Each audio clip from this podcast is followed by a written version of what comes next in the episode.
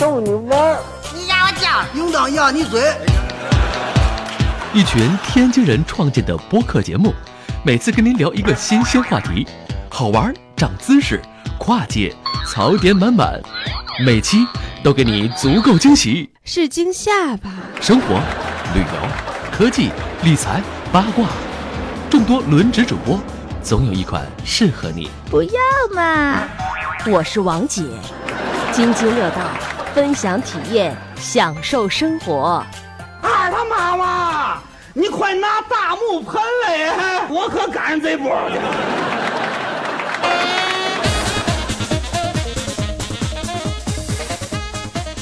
大家好，这里是津津乐道，呃，我是主播朱峰。今天呢，我们想跟大家聊一聊这个海淘方面的话题。可能这个海淘啊，大家有人做过，有人没做过，但是里面一些深的东西，可能很多人不知道，或者是今天呢，我们也想给呃没有做过海淘的朋友们聊一聊这个海淘到底应该怎么做，有什么划算的地方。呃，今天请来几位嘉宾，呃，第一位嘉宾呢是信用卡那期跟大家见过面的沙哥，啊，嗯大家好，嗯，莫塔。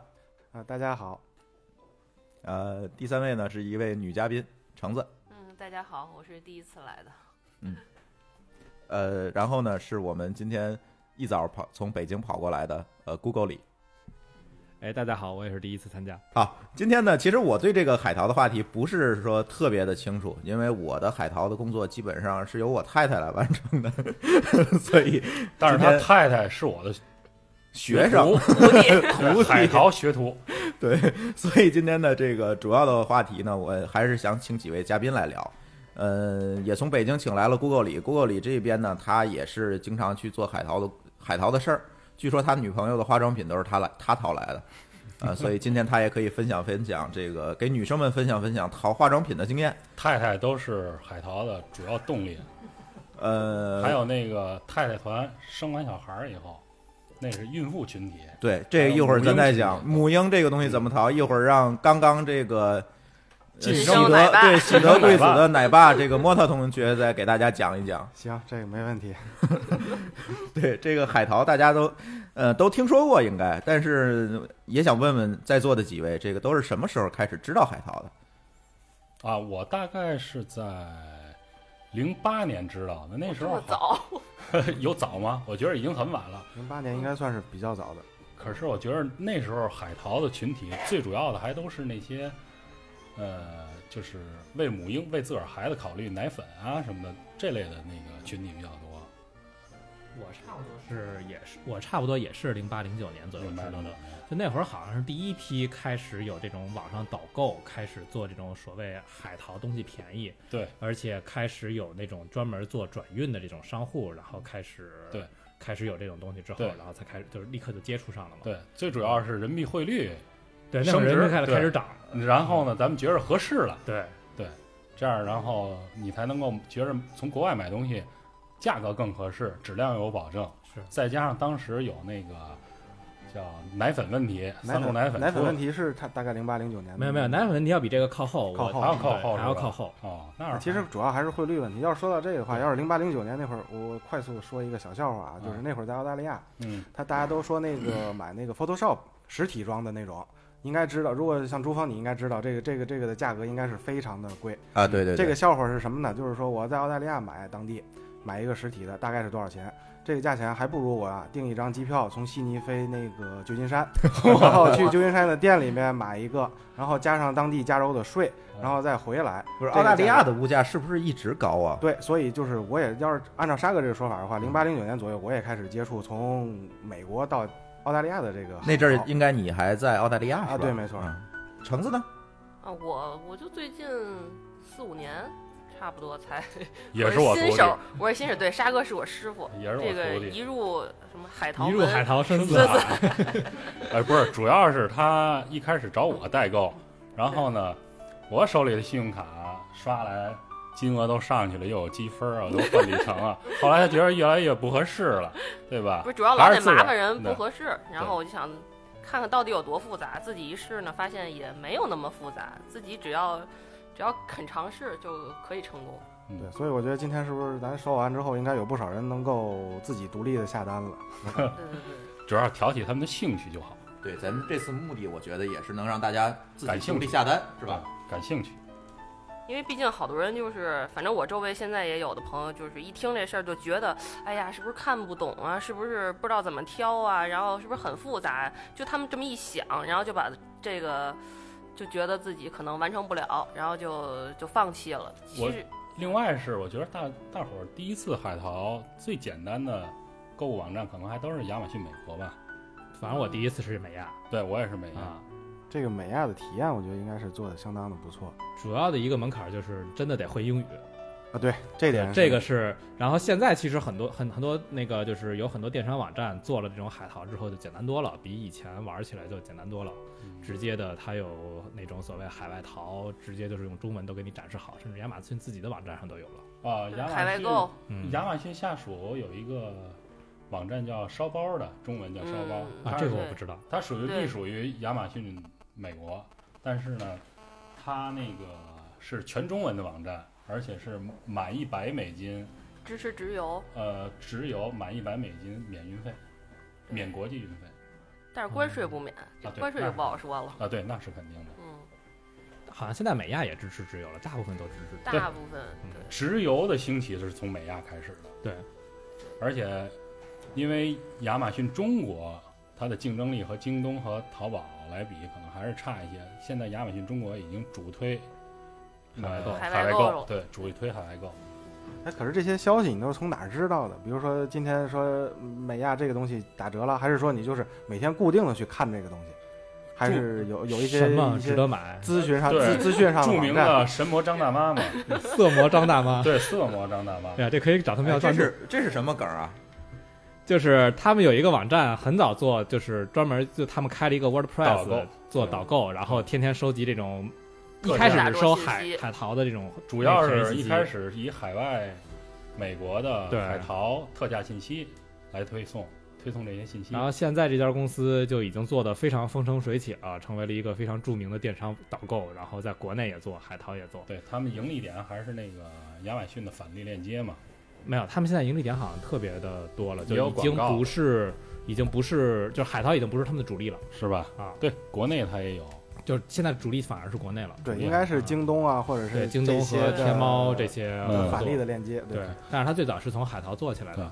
它推的商品只要是一放上链接，那些特价的东西就是瞬间就买。等我看的时候，每每它的流量太大了全都已经卖没了注明了。什么买不着嘛？对什么买不着，对，永远都是看见的时候就没了，没货了。嗯，当然，除了这个，我就是你们说的这个什么值得买之外，其实还有一个更偏向于海淘的，就是呃，就是应该说是海淘吧，应该是买个便宜货吧。啊，对，买个便宜货应该知道，啊就好像买个便宜货和什么值得买，他们原来是就是就是以前是合作的还是合作的，或者是分家分分家，分出来的好像好像是分家了以后。还有好多呢，像我知道有一个叫什么海淘网，还有一个叫就其他小的这种导购。其实也就是说，这些东西都是能够从，比如说，呃，更直观，就是说从咱们国内有一些这些人去汇总这些嗯，这些消息，然后呢，啊，那什么让你知道。北美省钱快报，我觉得微博上是最火的了。北美省钱快报，反正我看好多都是哦知看的。或者还有一种方法，就是我会经常用，就是北美那边有一个，就是专门针对亚马逊做的一个 app，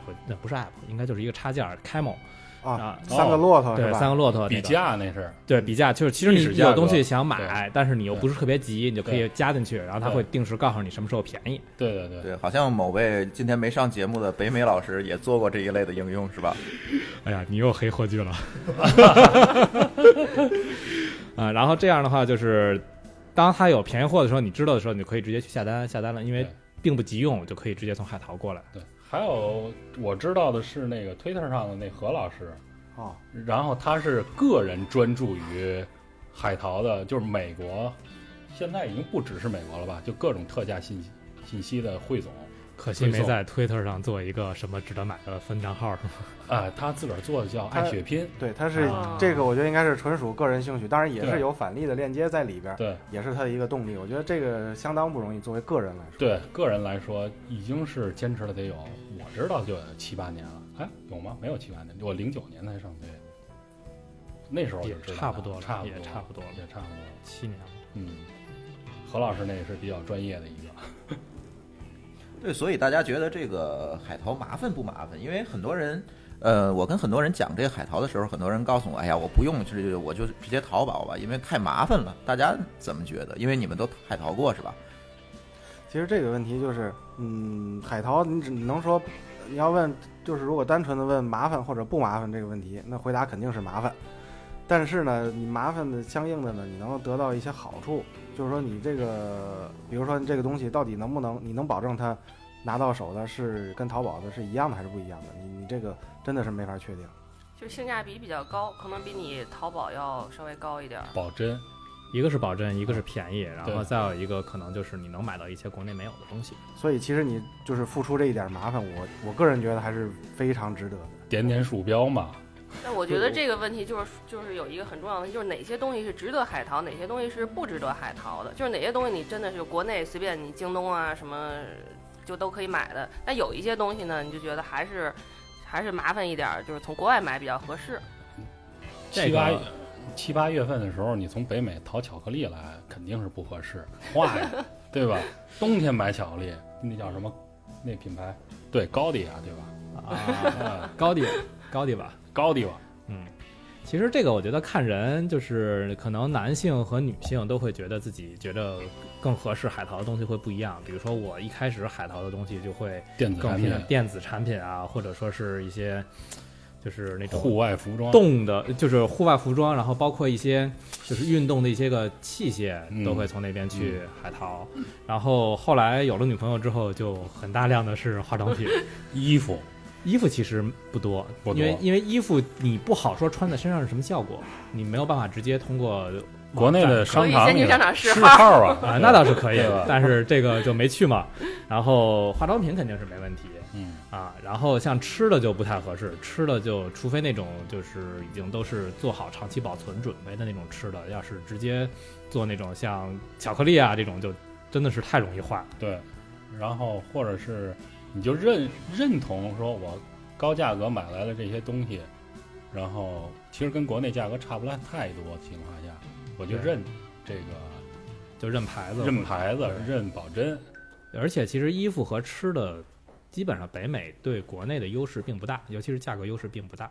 这个其实我我我自己我自己的个人经验就是，我如果海淘就是两点，第一个就是它的国内外的差价做到非常大的，嗯，就像以前咱们海淘第一单吧，能叫海淘幺零幺里面的那个，呃，飞利浦的剃须刀，哦，那个东西经典，对，那个太经典了，每年黑五必必然对所以你这个东西特价五十呃五美金，大概三四百到手的，跟国内上千到手的，你说这个差距多大？对，你就是不光限定于就是某一类产品，就是只要是你能买到的各各品类的产品，如果能有这么大的差价，嗯，我觉得就是值得海淘的。再有一个另外的一个呢，就是说对于一些呃真伪你不好辨别的东西，你可以从至少是从海外的它的自己的商家的官方网站也好，或者是你信任的一些电商的网站，比如亚马逊，嗯你能买到至少能够保证它是正品的。嗯这个呢可能会在价格上不会有那么巨大的优势，但是你能够保真。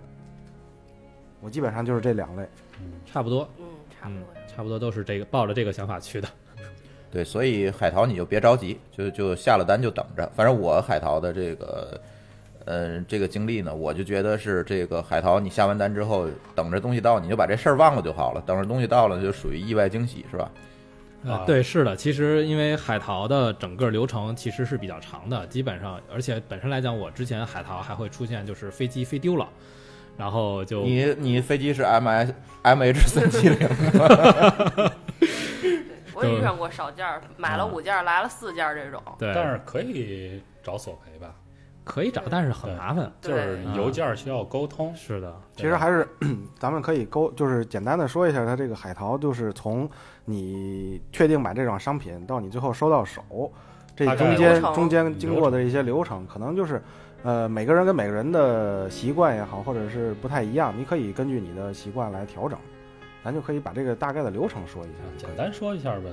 一是你一般都会上哪些网站？比如买哪类东西上哪些网站？反正我现在最喜欢上的就是美亚，美亚就各美亚各国亚是各国各国亚各国各国亚亚马马逊逊，各国亚马逊，对对对对，你们得说全了。好多人这个以为美亚是个网站呢，其实是亚马逊美国的意思，是吧？对对就直接是 Amazon 点 com 对就上的就是美亚，然后如果是要上德亚，就是 Amazon 点 co 点 de 是吧？点直接直接点 DE 啊，日本的是点点 co 点点 jp 啊，基本上就上的是这三个多。呃，基本上还有你像法国和意大利，意大利、呃西班牙那个我上都的少，太猛了，都比较多。那太个上的少。因为不一定，就是说这个价这个东西在法国亚马逊上可能它便宜，嗯，在德国上可能是另外一种东西便宜，对。但其实都是亚马逊。还有牵扯到欧元汇率啊，美美元汇率怎么合适？日元汇率，尤其日元这两年波动挺大的。像 iPhone 六刚出来的时候，好像是日本是最便宜的，那时候一阵儿兴起就是买日版的 iPhone 六嘛，啊，我那是日版的对吧？啊，然后大家都抢，都买买断货了。我当时日版的一百二十八 G 的六 Plus 是五千四百块钱，对啊，你和行货比，比美亚都要比美美国比美亚都要便宜，比比美国啊那是还要便宜。那是最便宜的。最便宜的然后我买完了之后就调价了。对比如说你在这些嗯商家的网站上能够选定，比如说你要买的一款产品，然后呢，咱也就不举例子了，咱就嗯直接就说选定产品之后呢，嗯，是不是就可以开始咱这个注册这个流程。注册这个网站账号的这个流程？因为要涉及到，比如说你填写你的个人信息、你的收货地址，包括你的付款信息这些，都应该去那个其实挺复杂的，其实就简单说就是，在某一个网站注册账号，选定商品。能说？网站名字吗？那当然能说，随便说哪个网站都行。那就直接说吧，就是我现在最常用的是那个转运中国啊，啊，然后转运公司对转运公司，然后他你注册完了之后的话，他会给你一个哎我我在美国的账号我我打断一下，怎么又转运中国了？不是亚马逊吗？啊，是这样，就是亚马逊是购物的网站，嗯然后转运中国是一个它专门做物流转运的一个公司。实际上就是我刚才也说的，就是当你注册完了之后，在转运中国会给你一个美国的地址，然后美国的收货地址，美国的收货地址也是它的仓库地址，嗯然后你在亚马逊上买东西填的地址其实是那个转运中国给你的那个地址。也就是说，转运中国它实体上是在美国的境内。是的，是在美国有一个仓库，然后这个过程就中间的过程就不说了。然后下完单之后，然后美亚发货其实是直接发到了转运中国，发到转运中国之后，转运中国他收到货之后会提醒你，你要去对这张 对这个快递这个这一单快递做一些处理，比如说你要去填里面有什么东西，然后大概的重量是多少，然后最后它会入库，入库完了之后，你就可以把这段说。再填一个你自己在中国的地址，他就可以帮你从美国直接转运到中国。整个流程是这样的。这个但是这种你就得一直刷，比如美国你的这个物流什么时候到这个转运公司了？啊，也不用，他们现在有 app 有通知的，哦，转运中国也有 iPhone，有 app，而且有短信通知哦。啊我已经好久没用过转运中国了，最近用的比较多就是笨鸟啊，啊，笨鸟是有微信提醒的，那也很方便。哦，笨鸟还有微信提醒。有啊，那也要一开始等于就是你要先填这个这个单子，我即将有一单，什么号是多少多少多少，因为然后美国即将的进入到你的仓库，你得跟他先预报一对下。对，提交个预报，美国购物网站发货以后会给你一个美国境内的包裹单号，嗯一般是 UPS 或者 FedEx，还有、嗯还有其他的小的那个叫什么快递公司之类对的，嗯，这个挺多的，美国快递东西挺多。也就是说，其实现在就是两步走。第一个就是你在你的比如说美国亚马逊的这个商家上要看东西、选商品，然后注册账号；另外一个呢，要在意你说的那个转转运运的公司，比如像转运中国或者是笨鸟之类的，嗯注册一个账号，然后呢，嗯用它提供给你的地址嗯，去亚马逊注册你的，呃，就是完善你的个人信息，对对相当于这个意思。也就是说，下单的时候，亚马逊是发给。呃，转运中国也好，或者是笨鸟也好，这些的转运公司转运公司，转运公司。嗯，那那个付款呢？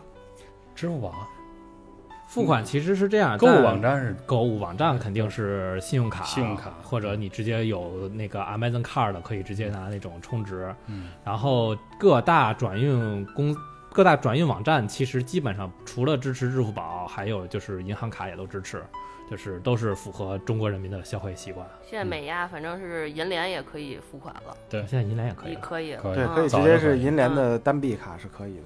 而且美国有些百货公司的网站，还有 GNC 是支付宝支付可都可以的。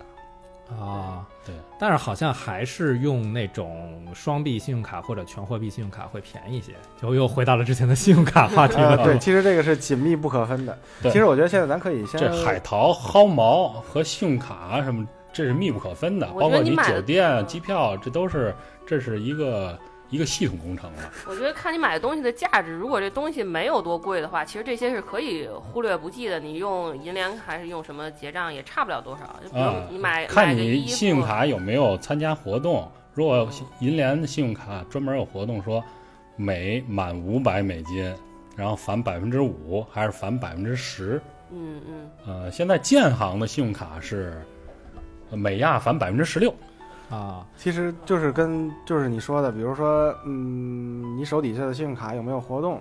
如果有活动，如果再配合你在海外购这个物的话，应该是非常多的。像中行，呃，十二月一、十一月、十二月、一一月这三个月的百分之十八的返现，相当于给你整单打了八折呀。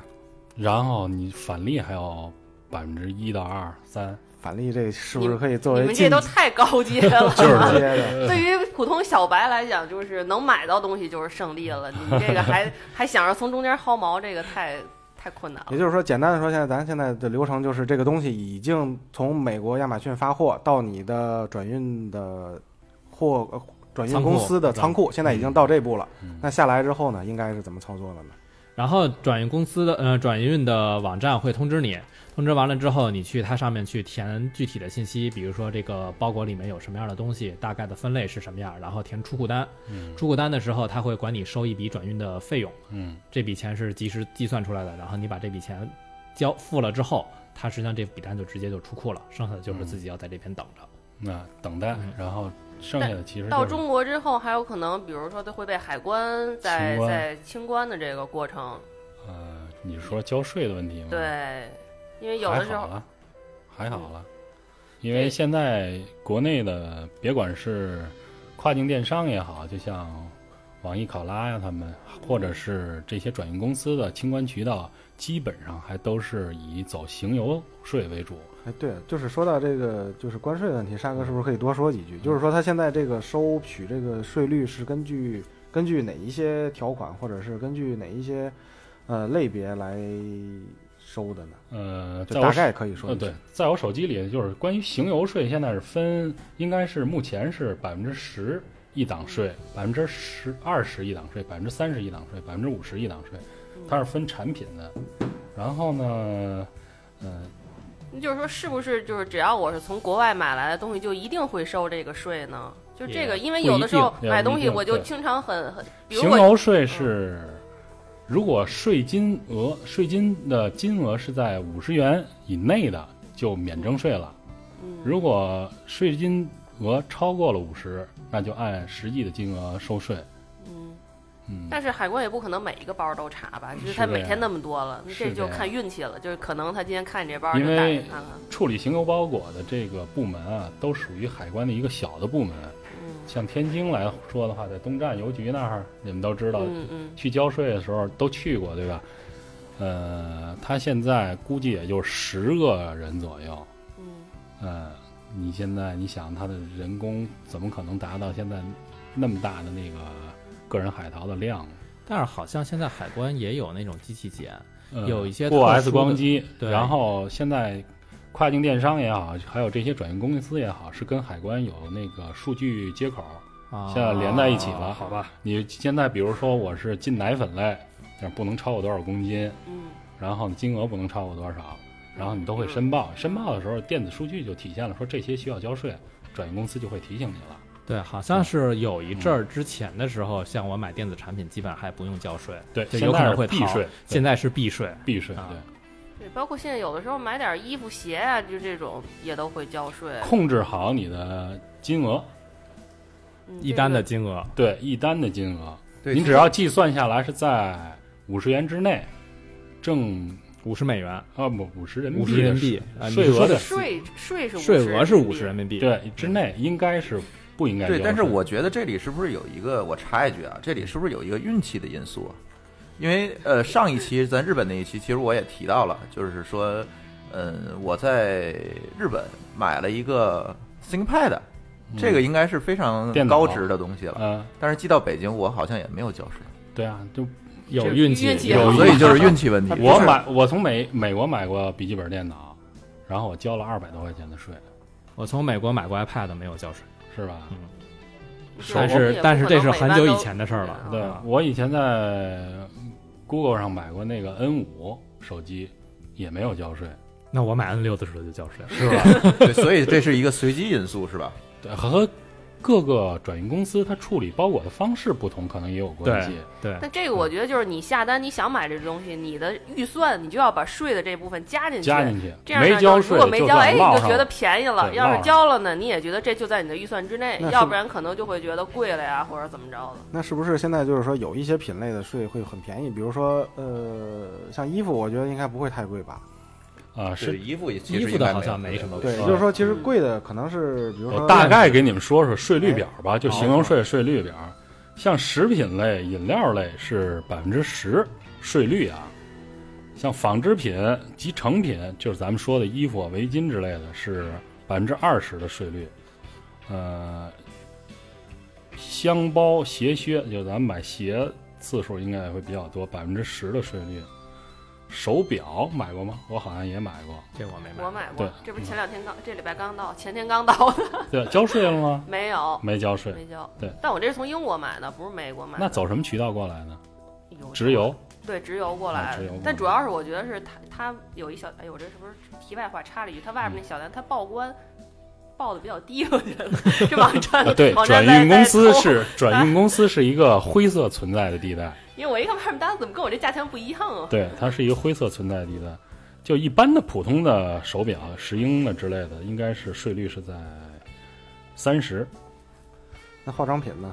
化妆品是五十的税率也。就是说化，妆品比较高，就是说，如果说就是理论上说我买了一百美元的化妆品，对，那他会收按照这个一百50美元收五十美元收税收税。对哦，也就是说，下次如果我买化妆品的时候，我应该把这个预算打出来，或者是呃预计出来，比对如说心理上应该能够承受这个价位。但你要一点五倍的话，是不是化妆品这个价格优势也没那么大了呀？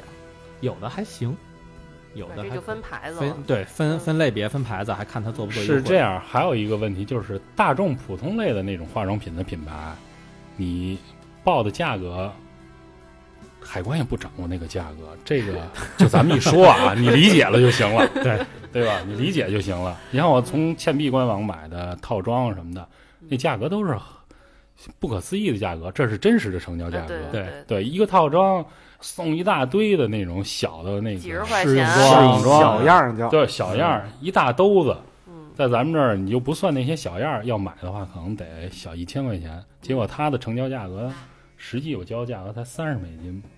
不是因为这本身就是美国牌子，它就会很价格比较低嘛。嗯，基本上的话，我觉得像化妆品类的也是，我我也我也买过啊，但是收也收过税，也没收过税，就是我很，所以我一直很好奇它这个税率到底有多少。这个化妆品会不会存在我运过来就碎了的这种问题？绝对有可能，因为它有的时候液体啊，包括半固体啊这种状态，因为嗯。而且都实在是玻璃瓶儿的化妆品，所有喷雾类的化妆品是禁止入境的，你像发胶之类的，呃，发胶还有喷雾、就是压力容器呗。压力容器类的都是不能够空运的。哦，明白了，明白了。长知识。嗯，而且还有一个就是进境物品，咱们行邮税的这里头，它这个海关的实际成交价格，它是有一个，它是规定了一个成交价格，就是完税价格默认，这这这是什么？这太高端了，这个呃就是默认这个完税价，不管你买的这个东西是多少钱，嗯，我默认这个完税价格就是你的成交价格，比就是一个固定值，固定值，比如说外外套、外衣啊、衣服什么的啊，他认为就是三百块钱人民币，啊，三百块钱人民币。那也就是说然后你买了一个便宜的跟买了一个贵的，在他看来应该是没有太大的区别。对，如果是一个普通品牌，嗯就是一个大众流行品买加拿大鹅，然后也三百，那就值了。可以啊，加拿大鹅就可以算是普通类商商品。就只要不是那种奢侈品类的，对，还是说即便是奢侈品类的，也有一定的几率被他认为是一样的。啊有这几率，但是呢，现在应该不存在这样的几率了。奢侈品类的不建议网购，对，那种比较麻特别大的大牌子啊，就是说小众奢侈品其实还可以轻奢产品可以，不不不，小众奢侈品和轻奢还是有一定区别的。轻奢是指 MK 之类的，对吧？呃，所以就这个买东西的之前，可能我们还是要考虑到把税的问题考虑进去。呃，如果没有收你税呢，算你赚着了，但是你一定要把税的这这个因素考虑进去，不然的话，比如说你买一个相对来讲税率比较高的东西，有可能你算上税还不如在国内买。嗯，算上税，我觉得呃国内的这这就还是要要这要比价，这就是分东西吧还是之前得比嗯价了，看一下。OK，那这个税的问题是大家要注意的一点。嗯，前面这个大家都说了很多了，包括去哪个网站买，也给大家讲了一下这个海淘整个的这个过程和流程，包括也说了一下税的问题。那么呢，我们上半节的这个节目呢，先到这里。然后呢，我们后面呃各位嘉宾呢，给大家介绍一下，嗯，在海淘当中你们都买到过什么有意思的东西。然后呢，如果你买的这个东西不满意，该怎么办？好吧，好，咱们先进一首歌。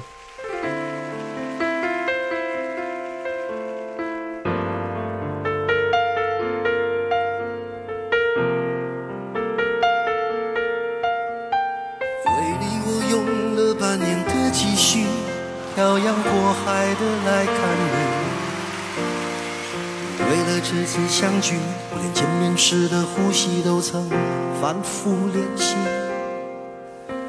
你从来没能将我的情意表达千万分之一。为了你的承诺，我在最绝望的时候，仍忍着不哭泣。陌生的城市啊，熟悉的角落，也曾彼此安慰，也曾相拥叹息，不管将会面对什么样的结局，在漫天风沙里望着你远去，我竟悲伤的不能自己。多盼能送君千里，直到山穷水尽，一生和你相依。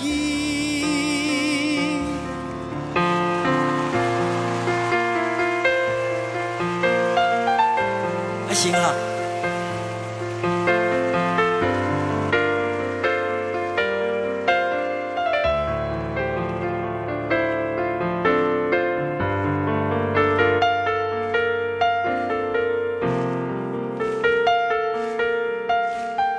为你我用了半年的积蓄，漂洋过海的来看你。为了这次相聚，我连见面时的呼吸都反复练习。言语从来没能将我的情意表达千万分之一。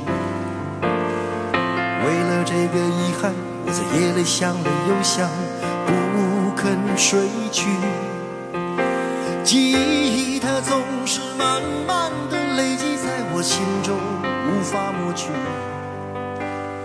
为了你的承诺，最绝望的时候，都忍着不哭泣。陌生的城市啊，熟悉的角落里。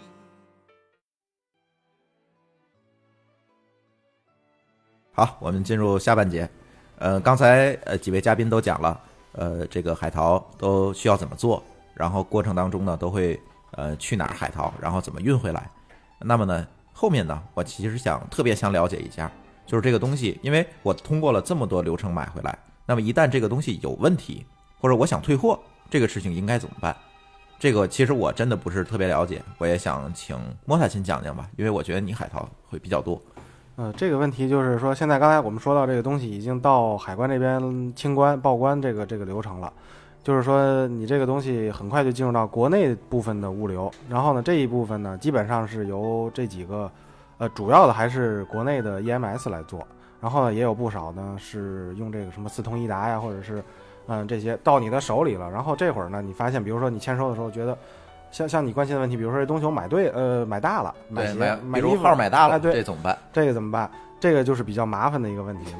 无解的一个问题，对，有无解因为一个问题。因为这个问题是你自己主观造成的，嗯，就是说它不是因为不是质量问题，对，不不是是质量问题。质量问题如果比如说咱先说一个简单的质量问题，比如说我买这个东西到到手了，哎，我发现不行，它用不了，接上电以后用不了，或者是装上什么用不了，你可以给跟美亚联系。跟美亚联系的话，你有两种方式，第一个呃三种方式，其实他你你要如果英语足够好的话，可以直接给打电话，这个没有问题嗯，他会给你回回拨的，你放心，这个这个很简单。免费的，对，第二个呢，就是说你可以跟他用在线聊天的方式。第三个呢，就是你可以给他发邮件，就说这三种方式都是可以的。你跟他说，如果我这个问题，我这个东西出现了某某某问题，那他现在呃就是说早期的时候，美亚非常的大方，就是说哦，这个是是我们不好，给您造成了什么影响了，直接给那您新再。寄一新的，您看这样行不行？我给您寄一个新的，您那个旧的呢就自行处理吧。然后没过几天，你又收到一个新的了，基本上是这样。就买一得二呗。呃，那现在呢？现在有很多情况下，可能嗯就是我们的往中国寄的这个量太大了，然后呢，出现问题的概率也越来越高了所谓的太高了，所以有的时候美亚会稍微的谨慎一些，呃，可能就是说给你发新货呀，或者是免费退换的这个概率没有以前这么高了。啊，这个我说一下吧，这个其实分两个流程，然后第一个流程就是你其实是有一个反悔期的，就是在刚才说从美亚寄出之后到寄到转运公司的仓库，在这段时间里面，其实如果你觉得这东西不想要了，你是直接可以根据在那个转运公司填一个单子，填一个单子，然后就是说我这个想退货，然后转运公司会给你收一笔钱，然后会直接帮你把这个货退掉。对，这是一个过程。嗯然后另外一个过程就是刚才莫萨说的，就是这个东西已经寄到中国，寄到手里了，你发现它要么是质量有问题，你只能去跟美亚去联系，这个时候转运公司已经不管了。然后要么就是你觉得买的不合适，比如说 size 啊，呃，就大小啊，或者说是型号或者不喜欢，这个时候基本上就只能是自己我我的做法就自行解决了自行解决了，自己自己处理掉了就。咸鱼呗，闲那会儿还没有闲鱼，对，那时候还没有咸啊，鱼，就朋友朋友问问，然后或者就挂淘宝送呗。谁了嗯？对，哦，其实还有一个就是美亚，可能我刚才说的可能比较快，给给说漏了。其实美亚他会先问你，就是说，哎呦，这个东西您看，要不我给您退了吧？然后呢，他就一般就给你一个退款，把这个钱原原原路返回。然后那东西他说我们不要了。这有很多人其实用过这个漏洞，就是说怎么说呢？这个行为其实不太好，不太好，非常不好，但是我极不赞成。对对，，然后呢，有的时候美亚就是说那个，就是说，哎呀，这个东西要不这样吧，我给您寄一个新的，就是说基本上有有双向的选择。嗯，啊，其实我突然还想起来，美亚特别良心的一点就是，我今天买这东西是一百块钱，然后两天以后发现这东西卖九十了，然后呢，我发个邮件叽歪了一下，然后人家很痛快的 退了你十块又，这个我还没试过，这个我还没试过。不是，它这好像是这叫什么价格补偿，价格对对对，价格保护。价格保护，对，京东啊，包括易迅，这个都有这个东西。就是，但是京东要起来很费劲吧？但是亚马逊是发一个很简单的英文邮件，然后一小时不到就回复了，能退你一个 gift card 的。嗯，这个我试过，嗯就直接回回到你账户里了，这个对钱。因为有的时候买完，你那个心心理落差比较大。刚本来觉得哇塞捡一大便宜，然后一看哇，那还有更更大的便宜便宜，哎，其实就是说这个，就是买鞋来说吧，我买过很多啊。就是嗯咱们插一句小的短的，嗯就是买鞋，其实我自己个人的一个小经验，就是你不要看什么买鞋的时候，我平时穿我穿耐克的时候，我穿 US 八还是九、嗯 UK 我穿几，那个没有用。嗯看欧洲那个码是，比如说像我自己就是二六点五，那个是你的脚长，二十六点日本的五厘米。日本码是不管是怎么样，就是你啊看那个数字，你是比如说女生的话，你可能是二十三点五，或者是二十四。你像男生的话，可能有的时候能到二十六、二十七。嗯。你只要就是找一张纸，脚上蘸点水，踩上去，量一下，量一下尺寸，量一下你脚的长短、厘米厘米数然后呢，你只要在下单的时候按照厘米数买，你不管它是什么鞋，也许这个鞋二十六点五，在耐克上是七点五，嗯，在阿迪上可能是八，你不用管这个东西，你只要看厘米数，这个八九不离十，反正我都买到现在没买错过。鞋没买错过，对，美亚的话会专门有一个，就是如果是鞋的话，会专门有一个链接告诉你在不同的标号下这个鞋的号尺寸是多大。对，其实就是只要你认准了你的脚长，嗯这点是没有问题的。嗯，买衣服的话，其实还是去商场里试号吧，就各大，衣服太偏的太多了。对，呃，但是我遇到一个问题，这个衣服在咱们这边同一个品牌哈，这个衣服在咱们这边试的号和我在美亚买的号是不一样的对。因为他给亚洲版的号都是偏向对，都是亚洲人的对这个问题该怎么解决呢？减一码，基本上就是这样。你像我三国杀吗？便宜嘛，简单的就是说，你像我在国内的话，一般都是 L 号或者是 XL，这个这个不一定分品牌啊。但是嗯如果说是同一品牌的，我会基本上是减一个号。这个所有的品牌都可以按照这个逻辑。不好说，因为有的东西，有的品牌它没有做那么大的话，它不会区分亚版跟欧版的。或者户外的品牌还是那个买小一号，或者还有一个也是可以在那个网站上去看它的那个标号，那个标号我记得好像是有肩肩宽胸围啊对这种。有那些号，对但是你也是要对自己的号比较了解才行。我发现搞就是玩海淘以后，对纺织品的这这些好多尺寸啊了解了不少。尤其你像买衬衣，还有脖颈，对吧？脖子有多长，对吧？而且你对美制的单位还 公制的单位还是有更多了解的，对，比如说英现在都是英对英英寸，因为美国的那个他用的那个度量衡使用的是英制的嘛，对每次都要算半天。对，现在其实好像美淘时间长了，你已经习惯了。呃我说买水杯，我就买十六盎司的，一瓶就可以了，对对对对吧？然后你说多少毫升的，倒有点愣，十六应该是二百多了吧，二百四。二百三十不到二百四吧。对，这涉及到比如说你像就就像奶瓶，我这两天弄的，就是它它就会有它它就会有两个单位，一个是多少盎司，盎一个是多少毫升。毫升，对，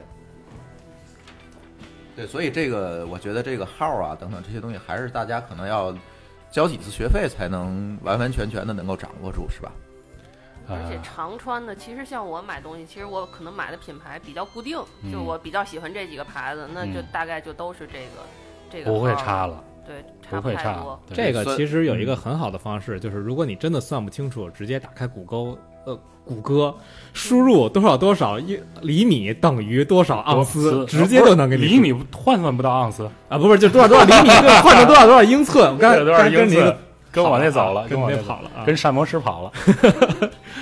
就体积也一样，就是你多少多少毫升是多少盎司，或者多少盎司等于问号毫升，都是能直接包括货币也可以这么对货币也可以算对。对，万一如果我这个东西交学费了，我第一次买，嗯很有可能啊，各位听众第一次买这个，送家里的亲戚朋友，呃，如果也不行呢？嗯，挂淘宝卖，挂淘宝呗。不是，其实这个问题应该回到最根本。第一次的话，你就应该去试错，也就是说试号试错。试错，对，就是说你去买一个价值比较相对来说低一些的，比如说十几二十美元的东西，嗯，你这个东西如果说在在你能够承受的范围内，如果这个东西我大不了我不要了，哎，你这说我哎，想起来一个对我我觉得摸他的这个说法，我在美亚上买过一个就是大嘴猴的那个衣服，是想给上初中的小女孩穿的，结果买来之后发现，看的时候没看仔细，是婴儿版的，幼幼儿 啊，对婴儿版的，这是一个惨痛不惨痛，挺好玩的。就是收到手以后发现，哎，怎么会差这么多？哦，后来再一看，人家购物链接人上头写的是幼儿版，小朋友，就是小朋友说你上来，比如说你买一个五六千的包，然后一看错了，哎呦，那太心疼了。包其实包还好，好就最好不要一上来买衣服、买鞋这种有尺寸问题的东西。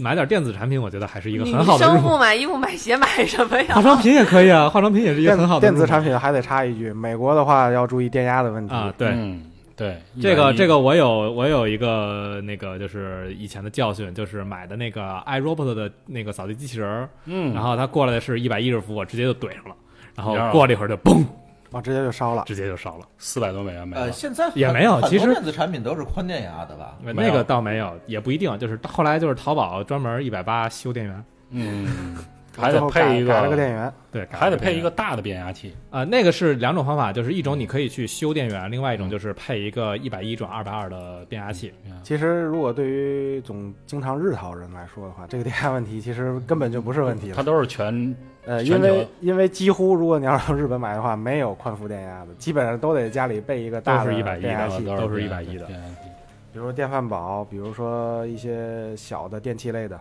都会是这样。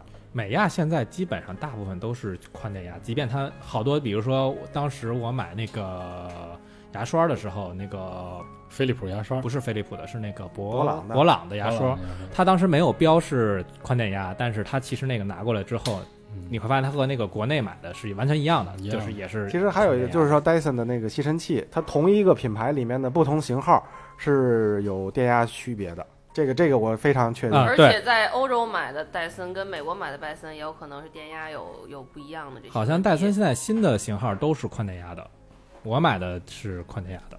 要是说个人推荐的话，我觉得现在戴森的中国已经过完年之后已经调过下调过一次价格了。其实真的戴森没有必要海淘了。但是它没调价格的时候确实很便宜啊。反正就是大家嗯买东西的时候都注意一下这个这些价差有多少？对这这这这个要关注一下这种问题。对，电压问题。还有什么就是在买东西有可能你们会遇到的，有什么不太合适的问题？哦，对，我想起来了，就是有的网站压根儿就不让你去买。从根儿上说，哦，它就是品牌保护嘛。就是不允许你在这个这上下单是吧？它是限制什么呢？限制你的就是境外的，对于他来讲它限制的是外 IP。IP，嗯，你就是从中国登录它的官网，然后直接就进品牌的中国官网，对，不会进它不会进它的美美国的官网国的网站。然后主要是它的经营策略的问题，像 AF，嗯，然后最早先的时候，好几年前是买成功过一单 AF，是通过 AE 卡，然后后来再刷 AF 就不接受中国信用卡，不接受转运公司地址，反正各种不接受，怎么着也没没办法，哪怕你 VPN 用美国的 IP 登登录也没有都不行嗯，不行，绝对买不到。就是呃，就是有一些可能我还得鉴别一下，是吧？就是说他能不能接受中国的信用卡，包括他会不会砍单，根据你的地区。你遇到过砍单吗？砍单那是家常便饭吧。家常便饭。你像有的网有的网站，我下三单用不同的信用卡，用不同的转运公司地址，这个都被砍了，这是太正常的一件事儿了。我倒还好，我倒没怎么遇到过砍单。这是哪个东西啊？对嗯买的这么那那你得我 你得让我想想想想砍单词儿我想起来的时候，我再告诉你。再告诉我。我印象里砍单比较多的是服装和鞋帽这种东西砍的比较多，电子产品相对来说没怎么遇见过砍单。嗯，除非就是真的就是它属于标错了，价格标错了，对，或者说是它的运营觉得运营有错，这单下了之后他会帮你给砍掉的，基本上不会遇到砍单。嗯，像现在有好多那个网站自己做的那种海外购、全球购什么这种，你们都买过吗？啊，其实就是现在就是说这海淘，传统意义上的海淘，就是刚才咱们聊了这么半天，就是说你通过需要转运公司，需要从美国，然后再提交，再运到中国，再报关这些。现在其实我看就是随着这个这个量的增加，我看好多网站其实他也是说不愿意把这部分利益让给这些转运公司也好，或者是呃一些代购的个人来好。他也就是说，国家层面上讲，就是不要把 GDP 要把 GDP 留在国内嘛，因为你所有的海外的购物的行为，这个这个行为其实是把 GDP 留在了美国了，然后你国内只挣了一个快递钱快递钱。关税钱。你说的是像像什么京东啊那种全球购的这种吗？不是是他说的就是传统的传统的咱们个人就是你的购物是发生在美国，你在中国只发生了转运，对。只发生了运输。对。跨境电商是把 GDP 留在国内了，因为它是有一保税库在啊。先先把货集中囤在了国内，然后呢，你买，然后这个行为是在国国内发发生的。对，感觉最近的这种跨境电商特别多，就是最近一年吧，就比较有名的就是呼一下子，京东全球购、淘宝的全球购，淘宝全球购、网易考拉海购，是叫考拉海购吧？网易考拉吧，就叫。网易考拉，它洋码头这些什么洋码头是买手，它不算是那个也应该还不那算国是个人对个人，对对，那个不算是对公的那种。嗯，我最近刚在那个淘宝的全球购买了一个那个就是澳大利亚出的一个那个钱包，然后其实比它官网自己本身的价格还要再便宜一些，因为正好赶上三月八号的那个女王节。哦，我知道你啊说的那个钱包了，就就是那个猫头鹰的那个。对对对对对啊对很好用你这是黑色的是吧？我有一个蓝色的啊，咦，我知道你说的这个，因为我我我猜啊，是你在网站上看到的 Google 的广告，是对吗对吧？啊，对就是说这个钱包如何最能变早的时候如何能变得薄？对，最早的时候看他的广告，他说他同样的没错，十一张卡吧，我比别的要薄很多。点过去看，他那网站做的也很好。对你跟我的啊那个钱包是同款。哎，是我在澳大利亚给你买的那什么吗？呃，不是，那个是澳大利亚另外的一个比较著名的品牌，那是小野人了就。小野人，哦，对那那是另外一个另外一品牌。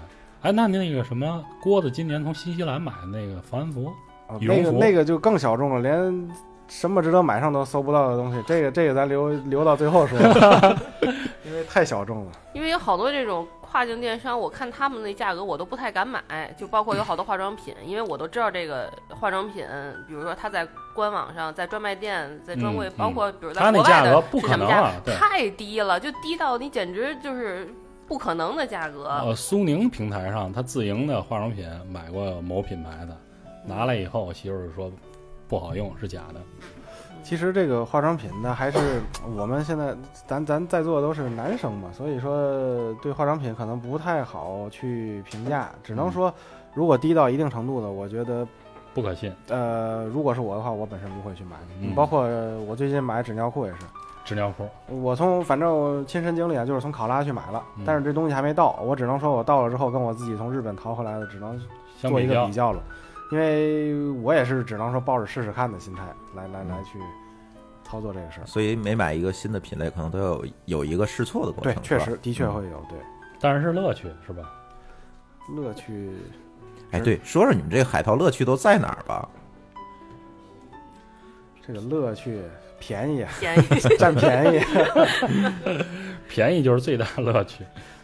对，其实其实不光是海，就是像咱现在总说的海淘，就是美国买呀或者欧洲买。其实现在有很多很多地方，小地方地区，包括澳大利亚、新西兰，包括韩国、日本，嗯其实都可以在那儿买，是吧都可以买，嗯都可以买，只要你语言过关，这点是没有问题的。日本 对，这不可能这么多国家语言都过关。日本的话，在网上查呗，网上翻译日本的话。很简单，大日本可以有英文页面，大概你就能看懂但是好像那个商品介绍里面也是日文文的对，英文只是它那个网站整个的那个。嗯，我觉得大部分其实也不太用看介绍，就是我买的这东西肯定是我有一个目标，我想买什么，比如我啊日牙，我一般一般膏药啊，什么这种小药什么这种，药妆对我一般就知道这东西是嗯是我肯定是我之前用过，我觉得好，我就直接再去接着买，所以这种我也不不不用特别不用看它的介绍。对对对，其实其实就是说到这个，就是咱们一个是全球购是一个角度，另外一个角度就是说全球的各个商家现在。它也是针对，比如说咱们中国这个购买力比较强的情况下呢，它也嗯推出了，呃，一些直邮的服务，就像亚马逊咱说的之前的有直邮的服务，帮帮你主动的，不我其实我特别想了解一下，就是刚才咱说的全球购，嗯，这这这个全球购跟直邮有什么样的区别？是商家自营嘛？嗯它就是比如说那个网易考拉，它是呃不是这个反了吧？全球购嘛？嗯，你说的是我说这两个就是只有我，我能够理解这个词非常那个贴切是吧？就是我在亚马逊美国买完了，它直接邮到中国你的家里就 OK 了，没错没错，是吧？非常简单。现在的很多人其实也选这种速度也方式嘛。很快，速度也很快。对速度也很很快快。对，那么这个全球购是什么概念呢？呃全球购，我我现在了解是像网易考拉这种，他们这种全球购的平台是网易去谈那个各个品牌的大的经销商，从他们那儿拿货。首先呢，能够保证商品的商品的，保真保真呃，保真保真。然后是他谈下来的价格会便宜，因为它是大批量买，嗯嗯，是这样。然后所以把它其实全球购还不是说真正意义上的海淘，嗯，对，他是把国外的好东西，他其实去出去采购，采购到他这儿来，然后再卖给你。它是一个大的进出口的，就进口贸易商的行为。嗯嗯，嗯，明白了，这这这回我就彻底懂了。所以其实我个人的经验来讲，我还是推荐大家，就是尤其新入门的，就选选这嗯个各个网站的直邮，真的是很简单、很方便。就是刚才前面说的那么一大堆，对对对什么关税的、转运的这些问题，都不用全考虑不用考虑，你只要填一个你中国的地址，中国北京哪儿哪儿哪儿哪儿，汉语拼朝阳区音，。对，哦，对，说说到这个，说到这个地址的问题，其实真的不必不必说是，哎呀，我还绞尽脑汁去翻译这条路到底怎么啊，翻译。不用不用，汉语拼音就行。汉语拼音就因为你面对的是邮局的邮递员，对，只要让他你看懂了写英语，他不一定能懂。你只要让他看懂了，你你画画的他都你都不他都不管，就是简单的说，因为很很多人都会问说，哎呀，这个我们这个楼里的地址这门牌号怎么翻译？就是嗯我这叫什么其？实只要国名对了，对是英文就可以，是吧？对门牌号怎么翻译？很简单，就是是阿拉伯数字三，几杠号然后是几杠 H 几 A O M E N 三号门就可以了，对啊，H A O 好，明白了，三号号门就可以了。对对，因为我都是这么干的。对，什么什么路，你也不用非得写英文的那什个么肉的什么都不用不用，就直接录拼音就就最最好了，对，嗯这个最简单了。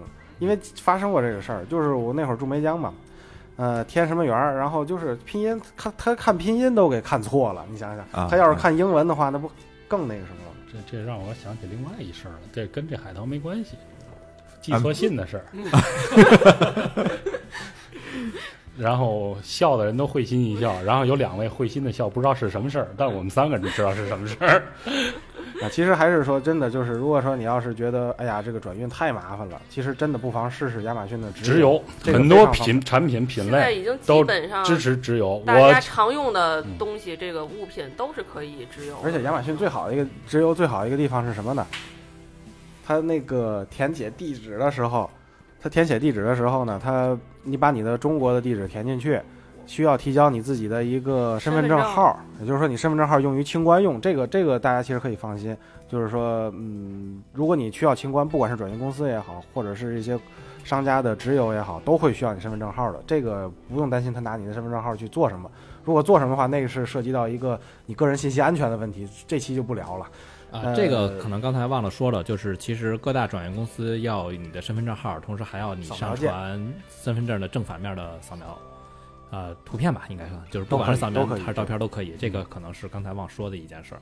对，就是说，然后呢，亚马逊呢还会帮你主动的去把这个税税金计算出来。也就是说，比如说你买一个六预交税，六十块钱的东西，六十刀的东西，那可能他会给你算出来，比如说你这单税可能需要六块钱或者是十块钱也好，他把所有的东西都算到一起，连运费。然后呢，多退少补。呃，对多退少不补，少不补。就是说给了你一个封顶的价。嗯，然后等于说你在家里面坐着等就行了。一般的情况下，呃，美亚如果说因为天津有一个仓库嘛，呃，美亚直邮天津应该有仓库，呃不仅是有仓库，主要是通过天津来做也就是说。，也就是说，其实呢，在天津的听众，如果说要是买东西，最快最快的，最快最快最快，一周能够到手。慢一点的话呢，最晚的话三个礼拜，三个礼拜是这是我收到过最晚的。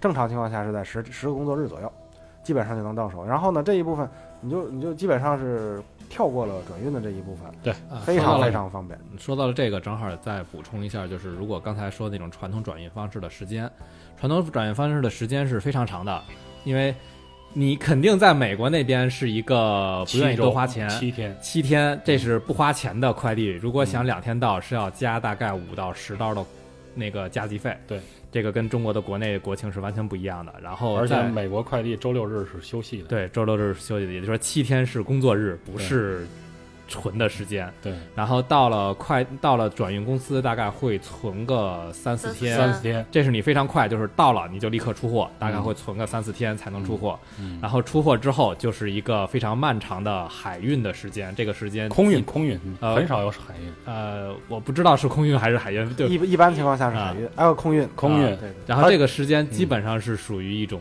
不可控的时间，嗯，就是现在还好一些，大概两到三周就能够过来。然后我最久的遇到过大概一个半月到两个月的时间都会过，都会才能够发现它能够过来。然后之后就是清关，嗯如果要有清关过程的话，会大概有一周左右的时间。这是快的，这是快慢的电子产品、手机类、电脑类清关赶上慢的时候能清一个月。对这是清关的时间，清完关之后才是国内的快递时间，这个就是大概三到五天。其实国内的快递 国内快递是最快的了。国内快递国内反而是快递是最快的，然后也就是说整个流程下来的话，大概得预计是一个月到两个月之间的时间，最少半个月，这是我对经历过的最少是最半个月最少是半个月。最少半个月。但正常情况下，我估计应该是三三周到四四周到差不四周多一个月那不就是一个月了？嗯，所以基本上在海淘的时候都是不会买那种就是非常着急的用的，或者说是有非非常短的保质期的这种东西。嗯，其实说到清关，沙哥是不是有一有一单？我记得当年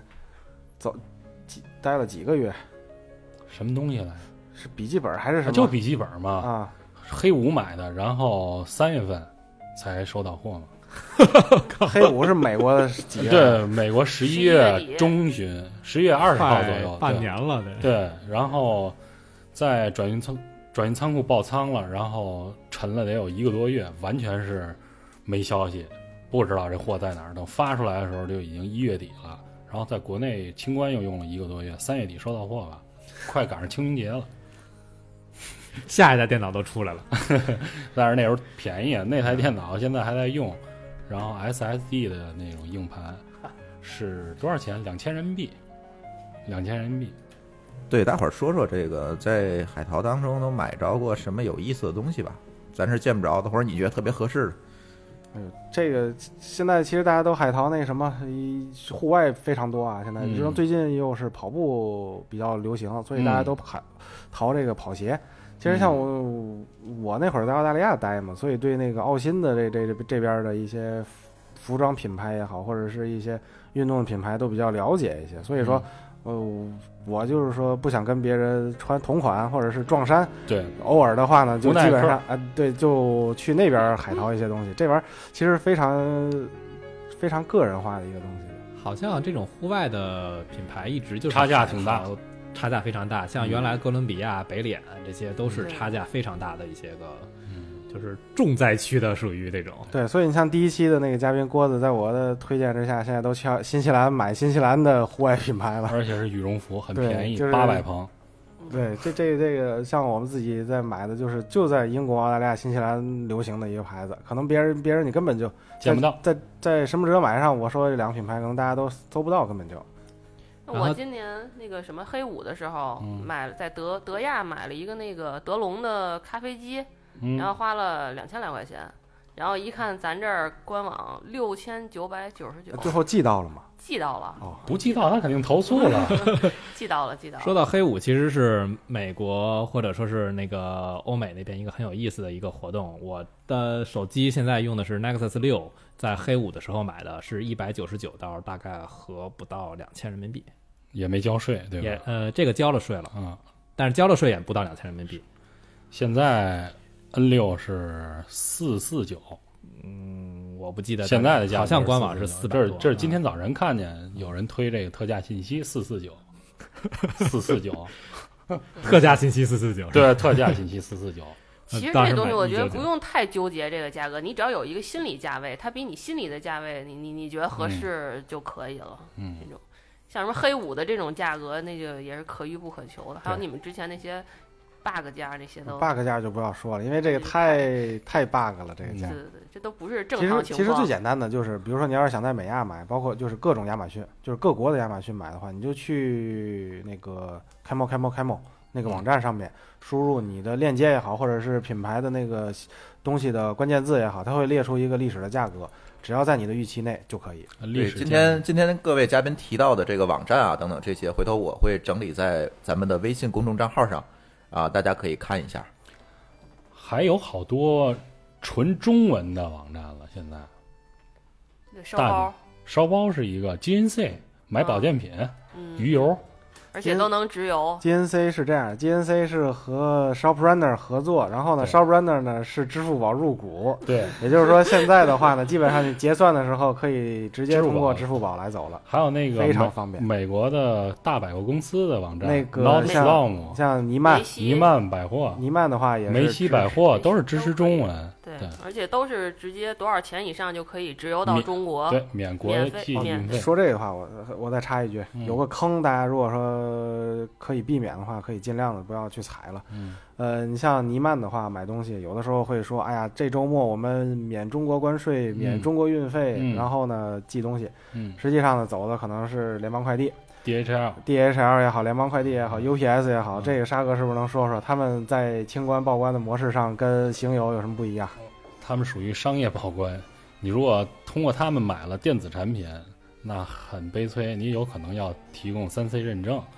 这这个一般的个人用户是拿不到这个东西的。然后现在各大电商品牌，嗯，他们做的全球购也是走的行邮。走行游呢，好处是除了税低的好处，其实我觉得另外一个特别大的一点就是它是简易清关。简易清关呢，就是不需要提供，你比如说食品类，原产国、原产国证书不需要提供，食品卫生太高端检验检疫证书对，不需要提供。如果你是正常的商业清关、一般贸易的清关，那你要交关税、增值税，然后原产地证书。那就是说，简单的说，就是如果说你要是这个快递，如果说我们包你的那个网站上面说我们包你的中国快递，结果一看你发出来的是一个 UPS 的号或者是一个 DHL 的号，你心里最起码你要做好准备，因为要这会做长期准备，而且会他会主动报关，主动按照实际的价格去申报。对，然后呢，由此产生的费用呢，由你担由你担任，呃，那个承担承担，并且每一单的这个报关费，他会额外的收取一个服务费的，这是我个人遇到过的。一百多块钱，二百块钱，呃，不会不会，这个就是说他自己，你你把你的身份证明，嗯包括一些品名都报给他，然后呢，他带你去报这个关，嗯大概是十块到二十块人民币。哦，那还挺便宜，所以还因为海关的入入费都三十块钱一是不对？是那个按照比例收，然后呢，十块钱起还是二十块钱起？对，我想起来了。反正就是最好还是别用这些奇怪的网站，就是带对于那个奇怪网站还是走转，运，对奇怪网站走转运，要么就是亚马逊直邮，各国亚马逊直邮都是非常靠谱的。而且，我就在这儿说一句，就像比如你有一个美国亚马逊账号，其实你直接可以登录德国的、意大利的，它是它是都通用的，都是连起通用的，来的包括你的地址，你都不用再注册了。你有你信用卡信息，对中国除外，中国是单独的账号体系。对，说这点。对，日本也不行，日本的跟那个也也得单独注册，日本也是单独注册的。呃，日本不是，日本不是，日本不是，也是可以登录吗，对，可以。就是中国我的是单我不记得独登录的。反正就是因为你手，因为我都用常用手机上就很方便，直接就转到其他的那种。嗯，因为有有好多东西是欧洲的便宜，有的东西是美国的便宜嘛，所以就直接地址啊什么的也都不用填。而且好多时候，比如我我在德国亚马逊买，我其实我德语我一个我也不认识，我猜都猜不着什么意思，就这种。但是它的界面是一样的，对就是我都知道嗯大概位置在哪？大概位置，嗯对，第第几个是下单，你就点那个个黄色的按，黄色的就就是确认。对，虽然看不懂，但是添加到购物车，对一键购，对对对啊，对，其实说到这一键购，其实也是非亚马逊一个非常非常了不起的一个一个一个嗯创创新吧，嗯，就是绑着你信用卡，然后点一下，然后这个东西就就购物行为就完成了。非常非常方对便。就是说，在你是赶时间的时候，你点一下好了，嗯不用管它了，然后你下来就是等着吧。嗯嗯，但是这很危险啊，就是对于这种有选择恐惧症或者是什么的，就他可能会确认几遍再，他不太敢用这个这个功啊，能，你是说我？因为我也不用，我就想可能再考虑考虑是不是买买电子书的时候，一般我会一键购，因为这个呃，买书之类的，我一般都会这样。因为非常快，因为直接就我也遇上过一个一个算亚马逊上一个小坑，就是它有一个有声书，你知道吧？然后是免费试用六十天，然后忘了取消了。忘了取消了。然后不仅是这个月忘取消了，下个月也忘取消了，一共交了两次九点三五。对，而且亚马逊好像是有一个会员服务，你第一次注册的时候是要送你一个会员服务的，但是如果你忘记取消了，这个就它免费体验总理三十天，总理，他就那个叫什么？就咱们买那账号，合并买的账号现在已经 Prime 这条路已经行不通了。，Prime 账号不能 Prime 现在是不能分了吗两个人，两个人了嗯。那咱们这是最后一年了，对，不是最后一年，就是说已有老用户老办法，老办法，对，新新用户 新办法。老用户老办法，新用户新办法。嗯，好，其他的大家还有什么要聊的吗？最后补充一个，就是说，如果你要进阶到已经能够去买亚马逊的，各国呃，不对，叫做礼品卡 gift card 余额的时候，一定要注意，就是美亚的是没有有效期，永久有效嗯，而日亚的是有有效期的。像那些欧洲亚的，这个我还真不太清楚。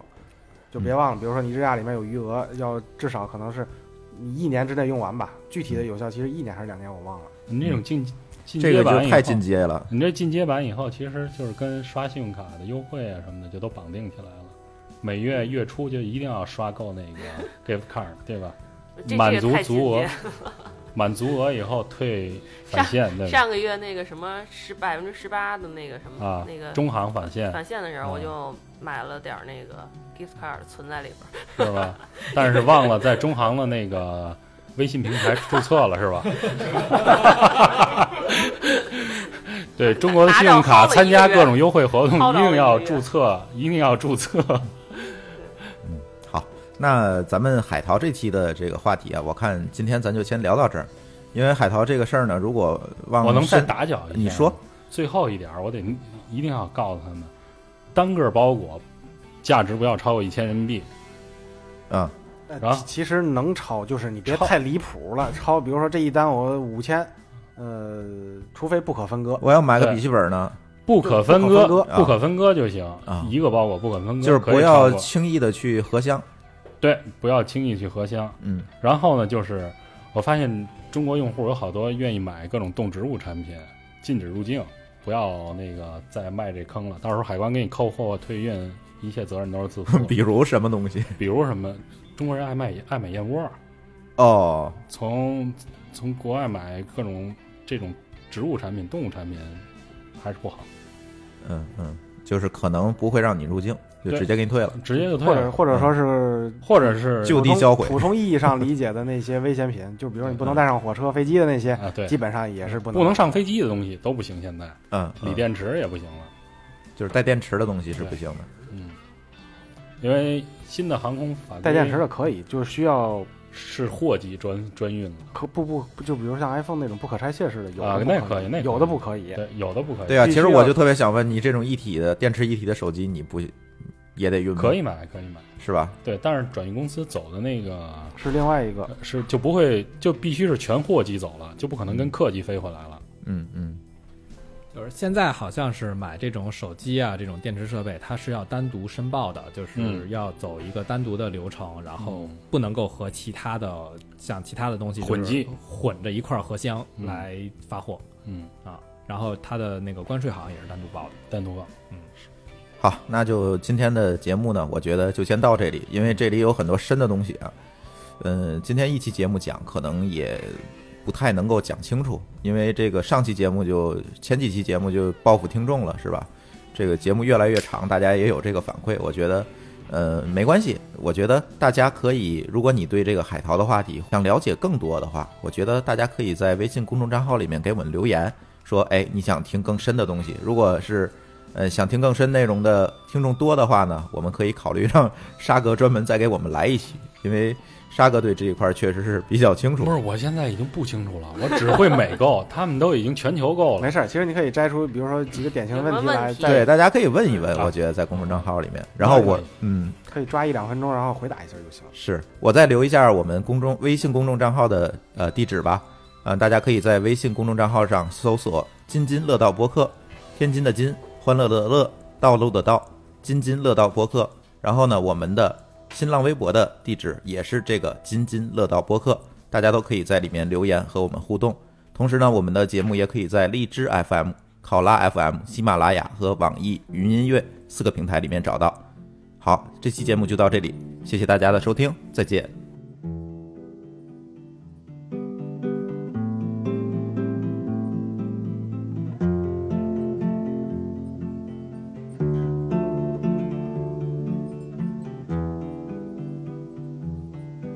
It's four in the morning, the end of December. I'm writing you now just to see if you're better. New York is cold, but I like where I'm living. There's music on Clinton Street all through the evening. I hear that you're building your little house deep in the desert.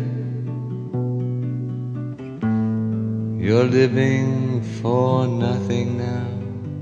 I hope you're keeping some kind of record. Yes, and Jane came by with a lock of your hair. She said that you gave it to her that night that you planned to go clear.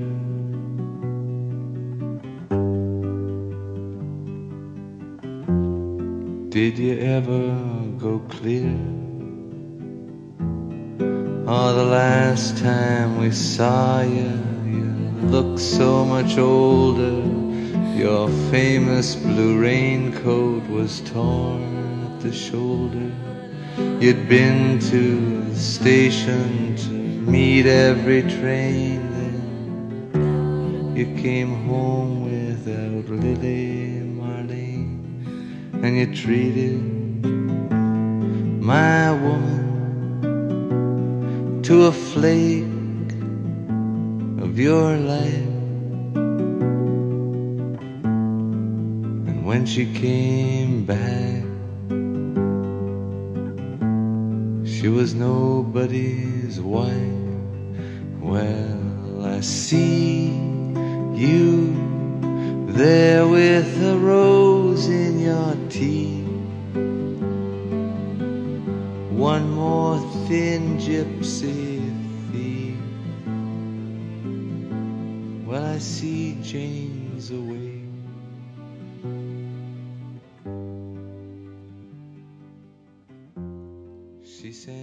her regard.